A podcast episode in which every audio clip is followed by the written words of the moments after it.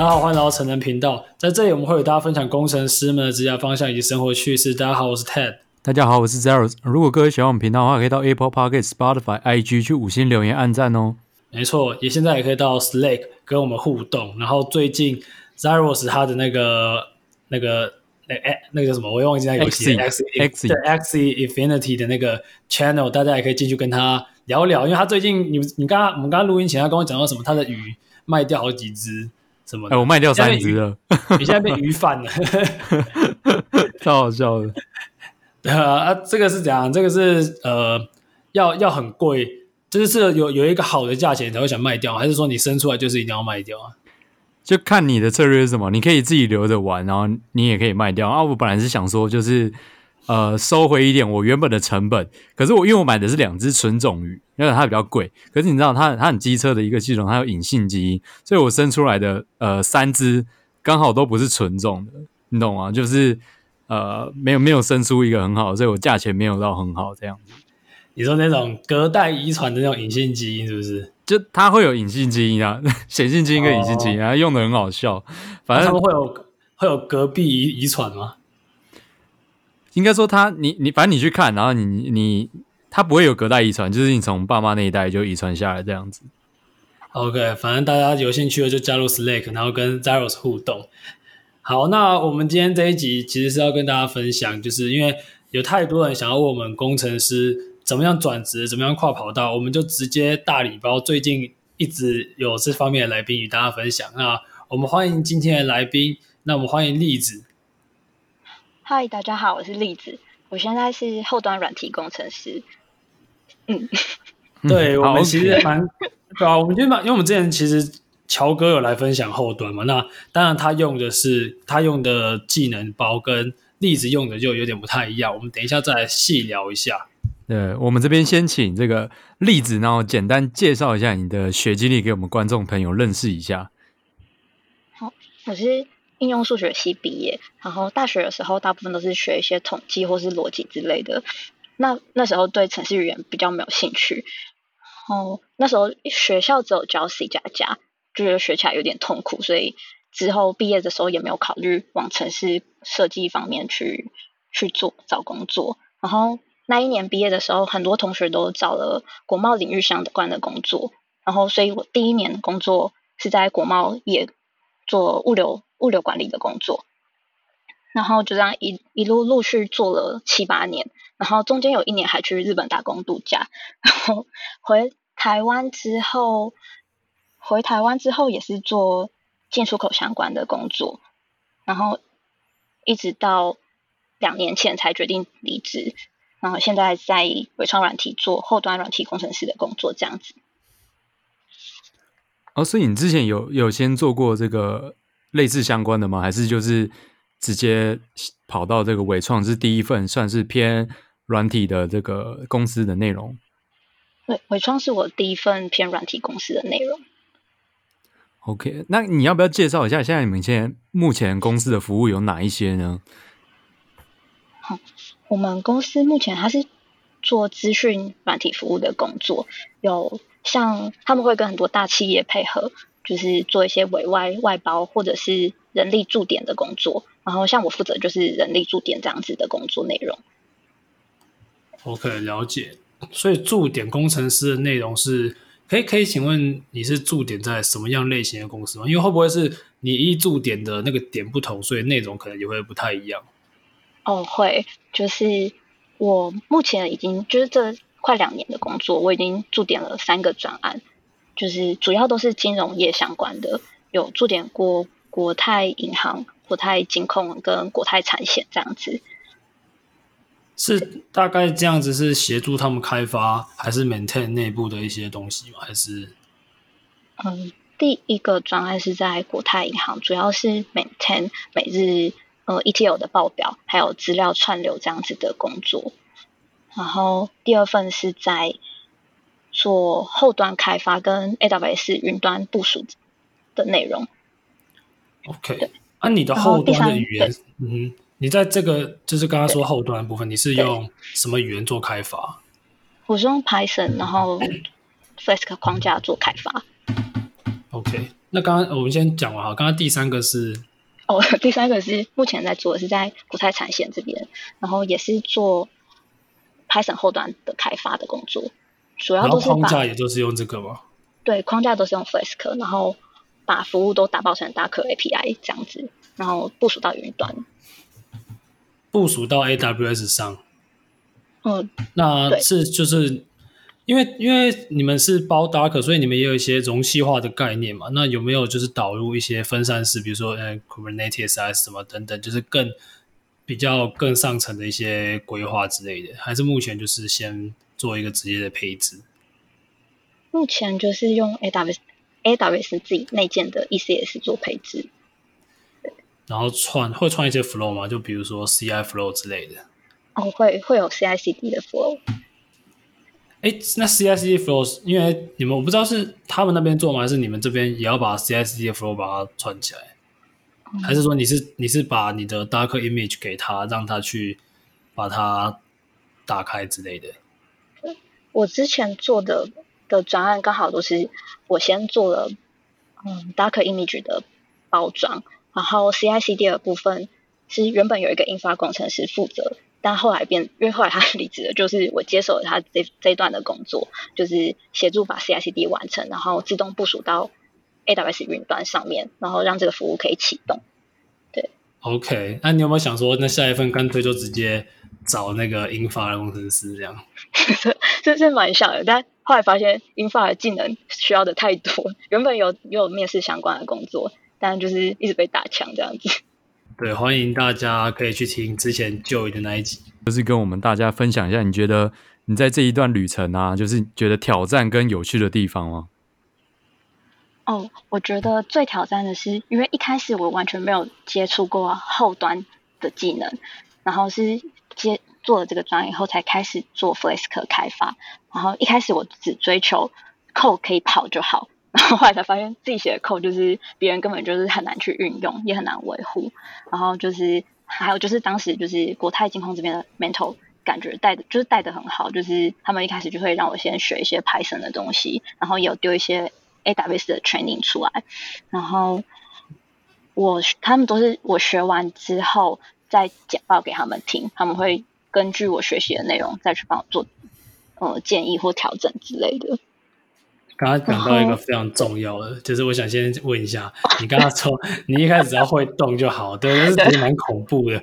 那这 所以你现在，对，这其实蛮恐怖，因为我有听说啦，我这是梦到了，听说一些金融业的 工程师，他里面的 code 是很大包，有点有点恐怖的。那你你有没有去读一些什么 clean code 啊，还是说一些比较物件导向的设计，让你们的后端更干净一点嘛？就是现在啊，那不是说一开始我说到目前为止。对哦，我觉得现在就是我配合的团队，我觉得他们都蛮专业的，就是他们都有资比较资深的工程师在里面。然后我一开始他们给我的 training 就是 clean code 跟 Python style，就是让我去学。然后所以，然后一开始他们也会去做我的 code review，就是如果他们觉得有哪里不需要或是可以写得更好的，他们会给很多建议这样子。然后我觉得。有一点很好，就是我在读 code style 的时候，就是有很多有很多规则，我原本不知道他们背后是什么原因要这样设计，然后那时候的 mentor 就会一直去提醒我说，所以你去想为什么他要这样做。嗯，现在才开始在工作中比较会去注意这一块。我觉得这是很好的，有一个 mentor 带你是蛮好的。我觉得他们就是。资深的软体工程师人都蛮好的，真的，就是同事，所以你的同事应该都就是可以互相交流，不吝于帮忙这样。对，他们是说，就是有问题都可以问，只是我一开始我都不敢问别人问题，所以别人根本就不知道我有状况，然后变成事情都是等到有点严重的时候才会爆发出来。我觉得这样在这边分享一下，对，对这个绝对不要这样。你要是 deadline 一个礼拜几天前炸掉，我跟你讲那个非常可怕。给各位听众朋友一个建议，这样。那当时，嗯，你说，后来他们就会建议我说，就是如果我有一个问题，我花了两个小时或是四个小时，我都没有解出来的话，就直接去问他们的意见，这样子。蛮好的，就是对，就等于我一点，对，少装一点。然后因为就是我可能一直爬文，然后都没有找到符合的解法的话，就可以去问他们这样。但也不能一片空白就直接问说哦，我遇到这个问题，然后根本就不会有人想要帮你。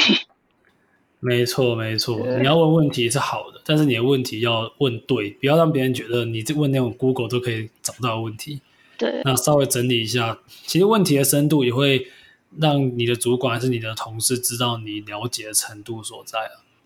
对，那我想问是因为例子是数学系背景嘛，然后当时说呃。有学过一点点的城市，然后后后来才转城市。但我想问的是，你当时啊转换跑道的时候，呃，怎么没有想说，像比如说统计，假设如果你有学统计，像呃一些数学系，他可能去做什么 machine learning 啊、deep learning 啊这些比较蛮火的领域，当时有曾经想过吗？有，一开始其实是抱着这个想法才去资策会的大数据班上课的，然后在。课程中就是有有请到 AI 背景的老师会来上课，然后听完以后就决定放弃这条路，觉得觉得实在是太门槛太高了。对，这个我这边也要回应一下，其实 AI 没有那么好转，所以现在虽然很多系啊，很多地方都说什么 AI 什么 AI，还有 AI 生呢，这什么忘记之前哪一间大学 什么 AI 生，对，其实不要对啊，超好笑。哎，你你没有看过我们 IG PO 的梗图，就是说。AI 生，对，不要大学生要 A，哦，对，又有 AI 机排，因为现在就是很讽刺啊，什么东西都要 AI，你知道吗？我前阵子去竹北看房，旁边有 AI 公园，AI 园区的公园。那如果想要玩大数据也不是不行，但大家就是要了解说，这里的竞争者可能蛮相对激烈。那刚好提到资策会吧，那我在请教这方面之前，想问一下，是什么样的契机让你思考？要去做这个选择，开始思考转换跑道这件事情。对，因为我一开始的工作比较是客户服务相关的，就是进出口相关，然后一整天都是在处理客户的事情，完全没有自己可以思考的时间。然后，然后，然后取代性也是一个蛮高的工作，就是进入门槛比较没有这么高，大家只需只需要就是可能努力个两三年就可以达到一样的成果。然后当时。刚好有一个交往很久的男友，他在大陆工作。原本也是想说跟着去中国工作，可是发现进出口相关的工作在中国的薪资非常低。然后那时候在找工作的时候，刚好看到资料仓储这个职缺，就是 data engineer 相关的工作，就想说，哎，我是不是也可以考虑转换一下背景？然后薪水好像也蛮高的。然后如果如果成功的话，我就可以在在大陆找到一个比较好的工作，这样子。所以才开始思考转职的这条路。哦，原来是这样子，才会考虑说有转职。那你转职的话是，是例子这边是用资策会的资源来协助你转职吗？对。那你这个资策会要不要跟我们听众朋友就是介绍一下？因为有些他也会那个私讯我们，message 我们说，哎，就是我们去用这个资策会，会建议我们去用吗？那因为例子你这边是有直接在里面使用过，所以。要不要跟我们听众朋友介绍一下？那你会推荐他们去吗？我觉得要先看，就是你知不知道自己想要做的方向。如果你的方向没有很确定的话，你去职测会会很浪费你的时间，因为他的培训期间有半年这么久，而且你必须就是是一个完全离职的状态，或者是你可以跟公司申请留职停薪也可以，就是可以去学习。然后我觉得他。的优点是，他会找非常多专业的老师来帮你上课。可是这有一个缺点是，老师之间都没有互相沟通，就是彼此的进度或是程度在哪里。我觉得整个课程上没有到很连贯，就是这是我上完课以后觉得很可惜的地方。然后就是最后一，我们资策会上课总共有六个月。前五个月都是有老师带你上课，最后一个月就是完全给你专题的时间，然后这个时间也没有学长姐或是老师来，嗯，就是指导你的专题，就比比较像是就是大家自己分组，然后就是自己去想题目要做什么，会比较做出来的东西可能比较不会那么符合企业的需求，但那边的环环境是很好的，对。他他在这后面就是，呃，比如说最后一个月你们要做专题，那你们。应该会有一个 mentor 或者是老师会来带你们，然后给你们问问题吧？哦，有，还还是说他就真的让你？对啊，应该会有一个老师吧？对，会会有一个导师，可是他不会就是针对很多细节去做调整，他主要就是放给大家就是去做这样。对对对。那上课的部分就是有点像，他有点像就是请各个面向的讲师过来，然后因为这些讲师他们并不是互相知道谁是谁吧，就是他们可能。呃，上课前可能哦，A 老师跟 B 老师他们是没有联系的，所以对你你会说会造成说一些就是 A 老师教到这边，B 老师教到那边，然后你就程度上是有落差，比较没有一贯性。嗯，我觉得环境很好，环境很好是因为你会有二三十个人跟你一起上课，你就可以接触到很多就是跟你一样的人，比在学习上比较不容易放弃。哎，那想问一下哦，当时跟你一起学习的这些人，他后来都是跟你一样转跑道了吗？哦，不一定，就就是成功转职的人其实没有很多。OK，那我这样要回去做原本的东西吧？这呃，我就是要看班级，因为我我参加的班级是大数据分析班，大家都是抱着就是想要做 AI 或是大数据的心态来的，但后来就是可能转职后发现。不是他们想的这样子，因为可能就常常都是只是套模型，或是做一些数据处理，或是视觉化之类的工作，跟机机器学习比较没有接触这样子。了解。对，有些同学是相对深入。对，对，有些同学是离职以后，就是嗯，在职社会有找到工作后又离职，然后决定去念职工所的也有。哦，这不错啊，这不错，这这还不错。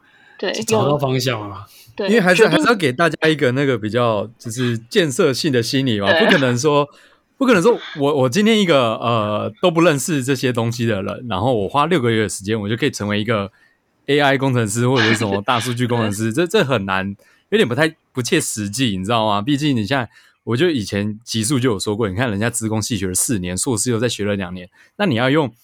六年，人家用六年的时间，你要用六个月的时间把它解决，那这想必是有点难度，所以他们可能期望的程度有点太高，所以会造成就是 失望的程度也很高。这样 对，应该有至少四五个同学都决定去念书了，就是想要往继续往 AI 这个领域深耕的话，因为他这个我就是比较偏向说给大家一个学习初期嘛，就是他教的可能也不会到真的非常深入。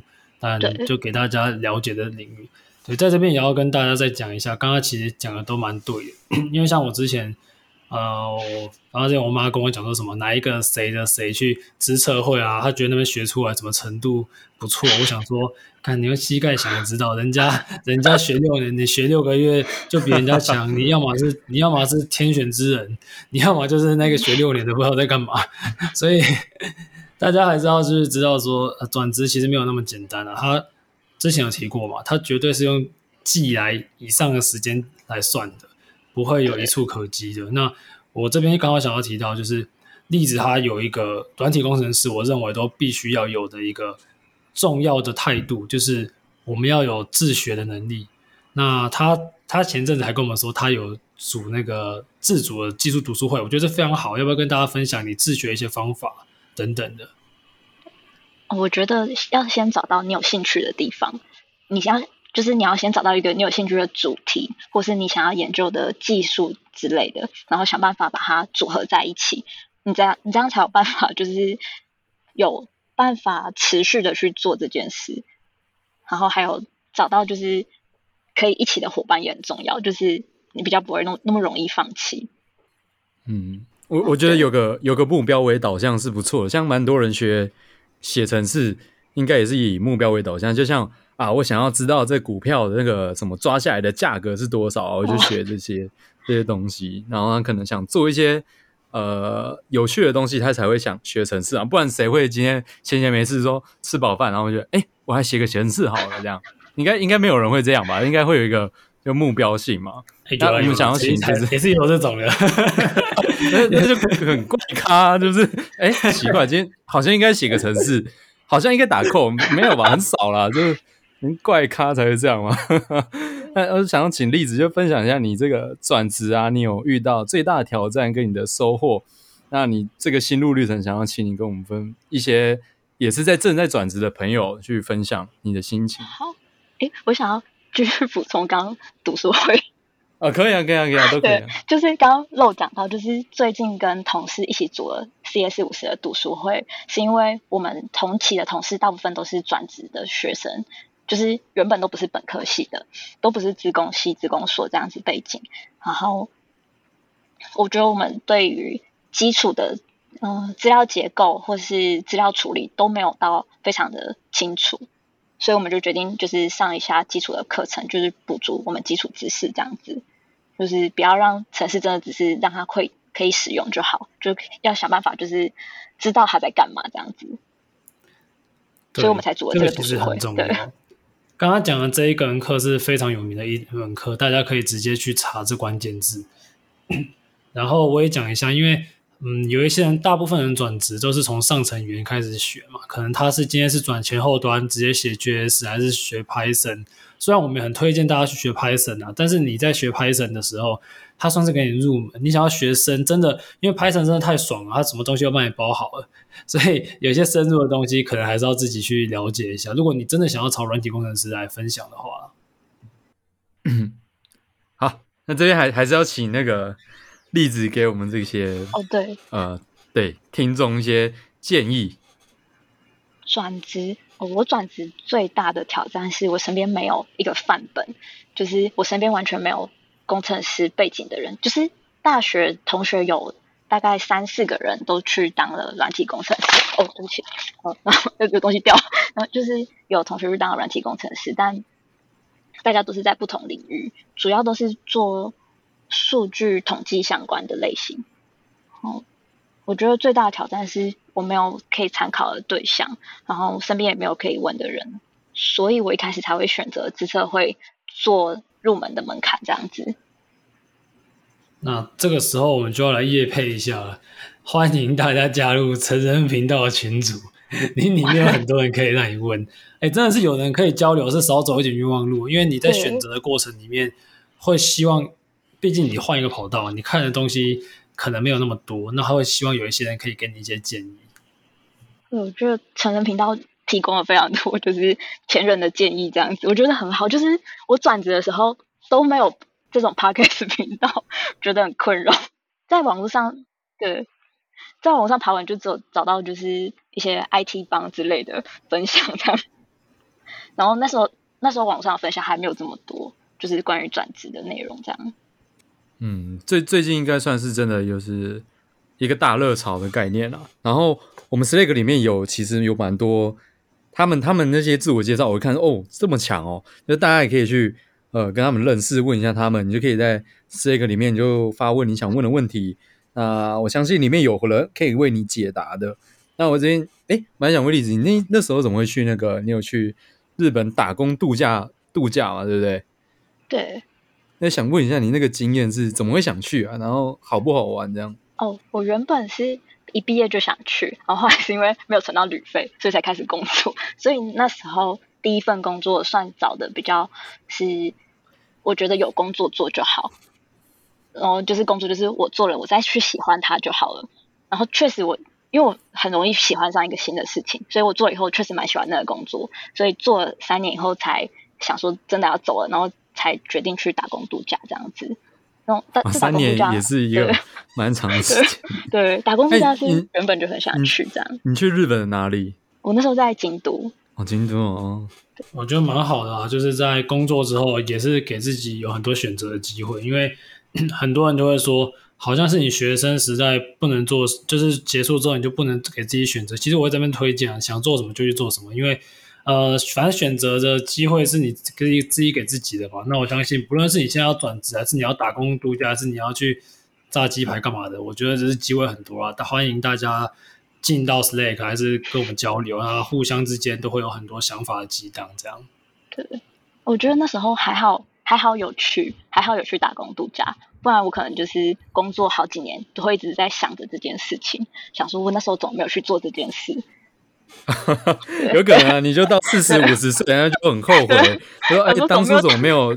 对啊，对？你看，就就能活到四五十岁，那也只是呃五十分之一、四十分之一，那其实还好啊。嗯、对，然后哦，对，刚刚讲到资策会，我忽然想到有一个培训单位，就是我工作以后开始去的，是一个 AWS 云端的教学机构，我觉得蛮推荐给想学云端的人去。嗯，好，OK，嗯，那我想我们会把这个资讯把它放在 Slack 群组里面跟大家分享。好啊，好啊，对。然后开始转职之后，身边其实也有很多人问我转职的问题，就是要怎么开始做这件事，跟会遇到什么困难。然后所以我想说，就是也想说分享给大家这样子，因为其实很难、嗯、很难一句话说说的说得出来的。然后我就发现现对我发现很多。其实身边很多人都想要转职，可是不知道该怎么办，这样子。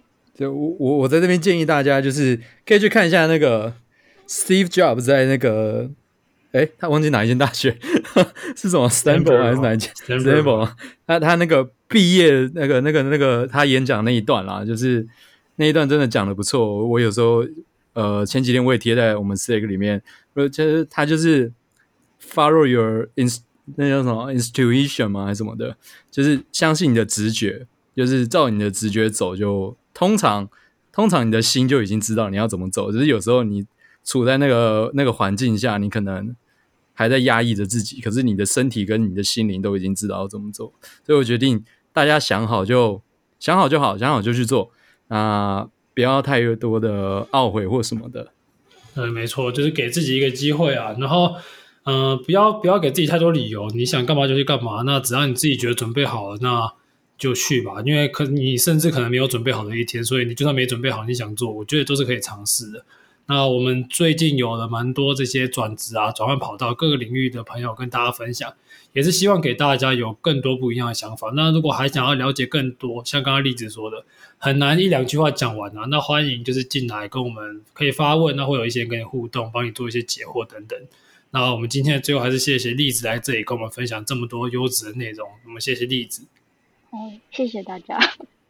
谢谢谢谢栗子，谢谢大家。谢谢。好，结婚节目到这边，谢谢大家，拜拜拜，拜拜。